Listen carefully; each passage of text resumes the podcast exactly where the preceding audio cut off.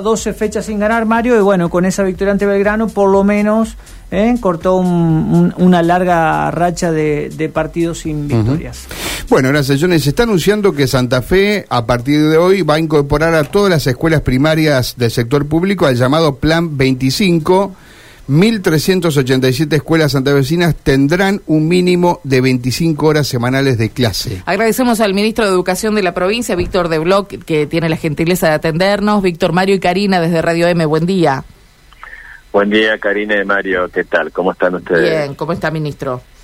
Bien, muy bien, muy bien, muchas gracias. Cuéntenos eh, sobre cómo se va a aplicar esto, porque bueno, sabemos que hay realidades muy variadas en la provincia, es muy extensa y bueno, entre esas eh, diferencias que hay en cada lugar, seguramente habrá también una forma de llevar adelante este Plan 25, ¿no? Sí, lo decís muy bien, Karina, porque la provincia de Santa Fe es muy diversa, tiene mucho contexto rural, muchas escuelas rurales con sus características de pequeñas plantas docentes, con matrículas más chicas, con un uso menos intensivo del edificio, y todos estos son factores que gravitan a la hora de la implementación de esta política. La jornada extendida, como vos sabés, plantea de ir de 20 horas semanales a 25, es decir, que agregamos por día una hora, una hora cátedra, es decir, 40 minutos, destinado a fortalecer el desarrollo curricular y el aprendizaje de los chicos más tiempo de enseñanza, más tiempo de aprendizaje en la escuela. Entonces, las características geográficas y culturales y la diversidad que tiene la provincia, de alguna manera, gravita sobre cómo se implementan las decisiones. Nosotros hasta ahora veníamos trabajando con un poco más de 800 escuelas, que empezamos en septiembre, octubre del año pasado con el primer convenio. Luego, eh, Adriana Cantero había firmado la, la, primera acta complementaria, la, la, sí, la número uno, y yo acabo de firmar la semana pasada con el ministro Persic la número 2 que completa un poquito más de 500 escuelas faltantes este y la posibilidad de, implementarla en el mes de mayo, junio y julio. Lleva tres meses generalmente la implementación. en, otros tramos lleva un poquito menos, un mes y medio, dos o dos y medio, eh, de acuerdo a la cantidad de escuelas. Como se trata de las escuelas más grandes ahora, más urbanizadas, eh, donde hay más matrícula, las plantas escolares son más, más enormes, más, más cantidad de personal y también eh, los edificios tienen uso intensivo, en el turno mañana, en el turno tarde y en el turno noche. Entonces hay que coordinar esos espacios puente que quedan entre un funcionamiento escolar, el otro y el otro de los tres turnos horarios.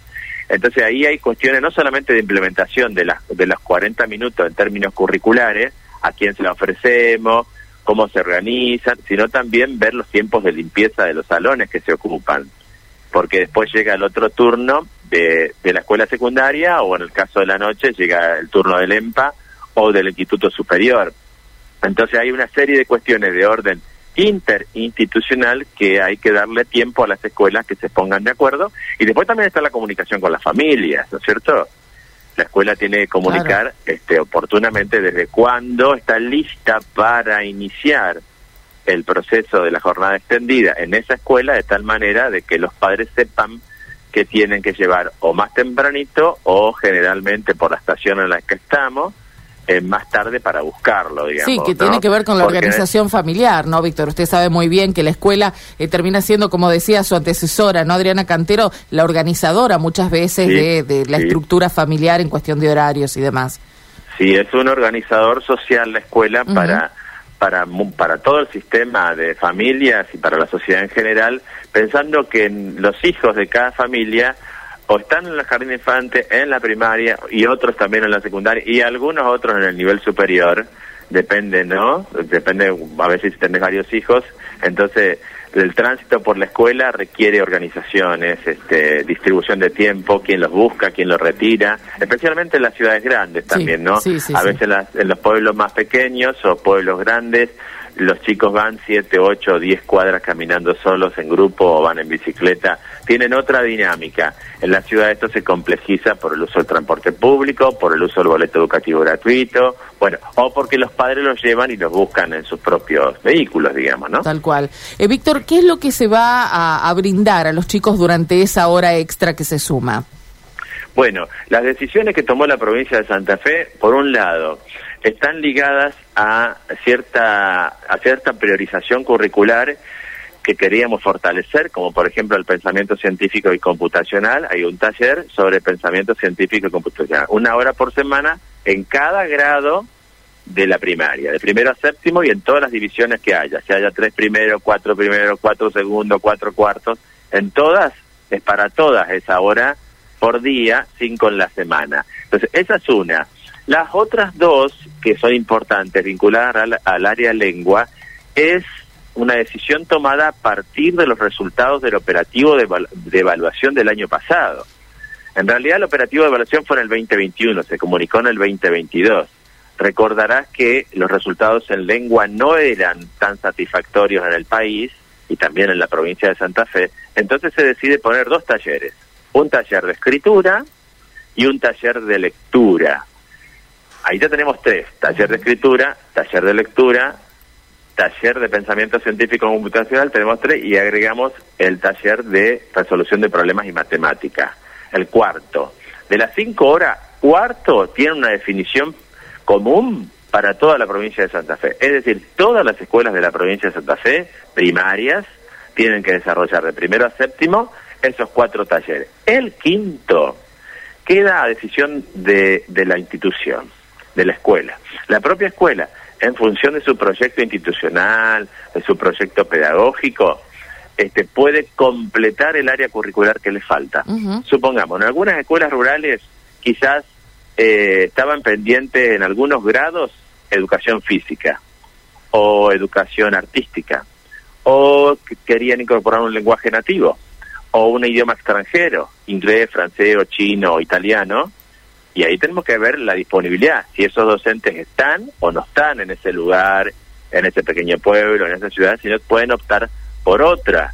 También, si aprovecho el testimonio, la semana pasada tendría tres directores que venían a buscar un, un recurso, un FANI. Y por supuesto, cuando vienen, yo sostengo siempre con los colaboradores una conversación pedagógica y le pregunté, esas tres escuelas que eran del departamento 9 de julio, ya vienen implementando desde el año pasado, de noviembre, la jornada extendida. Verificamos que estas cuatro están presentes y le pregunto por la quinta. Entonces, esas tres escuelas habían optado por trabajar todo el año, dos de ellas todo el año convivencia escolar. Sí, plantear el tema de los conflictos, la violencia, la convivencia escolar. Y la otra había resuelto el primer cuatrimestre toda la problemática de la convivencia escolar. Y el segundo cuatrimestre, educación sexual integral. ¿Sí?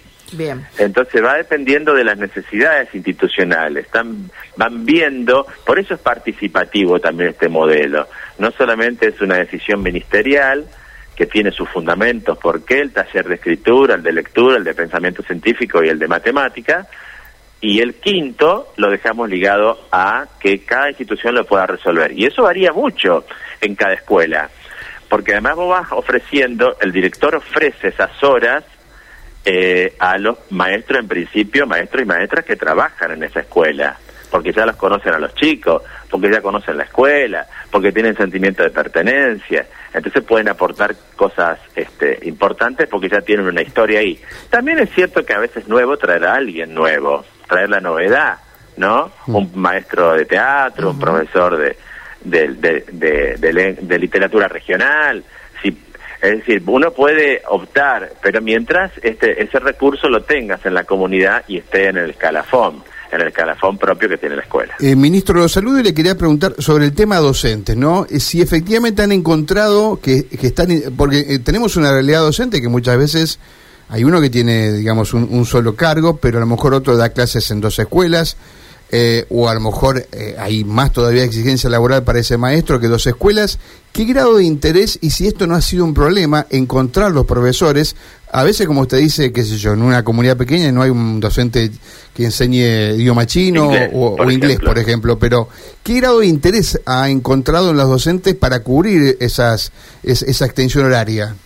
Bueno, la experiencia del año pasado, de septiembre a diciembre, y algunas escuelas que empezaron en marzo, en general la experiencia es satisfactoria, hay interés, la mayoría, la mayoría, no todos han tomado las horas, los sindicatos también han reflejado ese interés, es, una línea que ha producido satisfacción en los sindicatos docentes y a veces nos, ellos mismos nos relatan alguna dificultad en alguna zona, en alguna escuela, para intervenir y resolver si hay una demora en la carga del ID correspondiente a esas horas que tomó el maestro, si se le liquidó ese mes o no. Es decir, siempre hay un, post, un puesta a prueba en toda implementación tan universal, porque acá es masivo.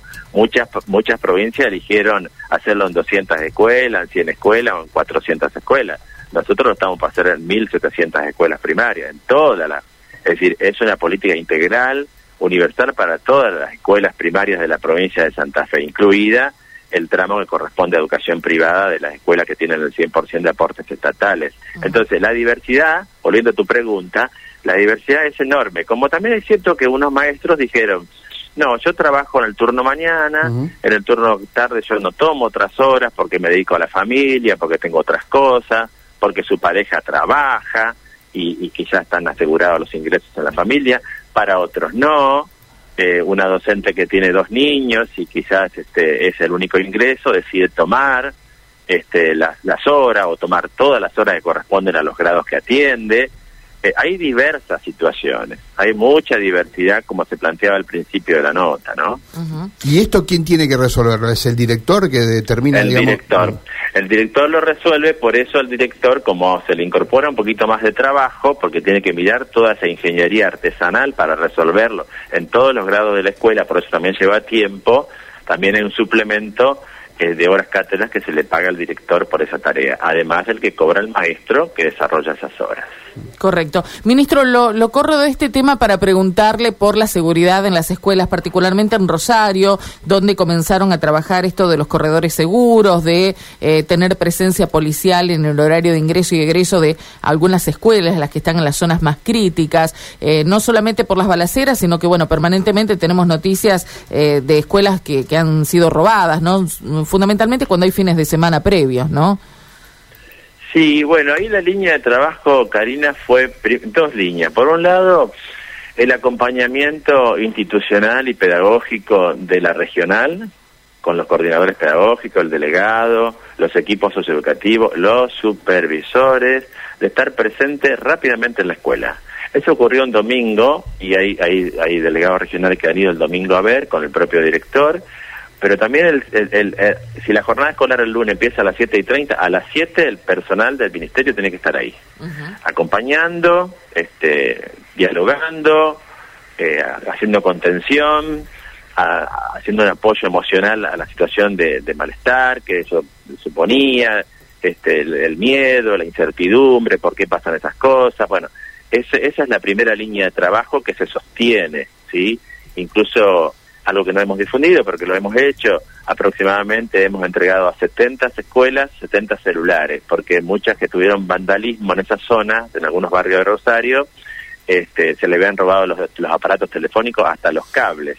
Entonces le hemos dado una línea de celular a esas escuelas, eh, sean jardines, primarios o secundarias, las que fueron afectadas por algún acto de violencia o vandalismo, y también el acompañamiento, también hemos, si hubo recursos necesarios a través del FANI, también se lo hemos dado para reparar las dificultades. Y la otra línea es la comunicación con el Ministerio de Seguridad para que eh, reforzar los momentos de ingreso y de salida de los estudiantes con móviles policiales. No se puede hacer este, custodia permanente del establecimiento, digamos, de las 7 de la mañana hasta las 18 horas con un policía en la puerta y a veces la propia escuela no lo quiere, pero sí lo que quiere es la seguridad de que si hay un inconveniente estén cerca y que haya circulación, esto que tomó la forma de, corredor seguro, pero también se le dio otras modalidades de, de comprensión al tema, de estar con una circulación de móviles atentos en esos lugares donde ha ocurrido. Bueno, esas, esas dos líneas se abordaron para acompañar a estas escuelas que sufrieron estos actos difíciles y que, y que uno siempre se pregunta por qué una escuela, ¿no? Si la escuela es el mejor lugar que tiene la democracia para alojar públicamente a los estudiantes y a los maestros, bueno, pero a veces ocurre independientemente de nuestra pregunta y de nuestro de nuestra convocatoria, ¿no? Sí, sí, sí, es así. Eh, es eh, demasiado habitual, lamentablemente. Ministro, gracias por atendernos.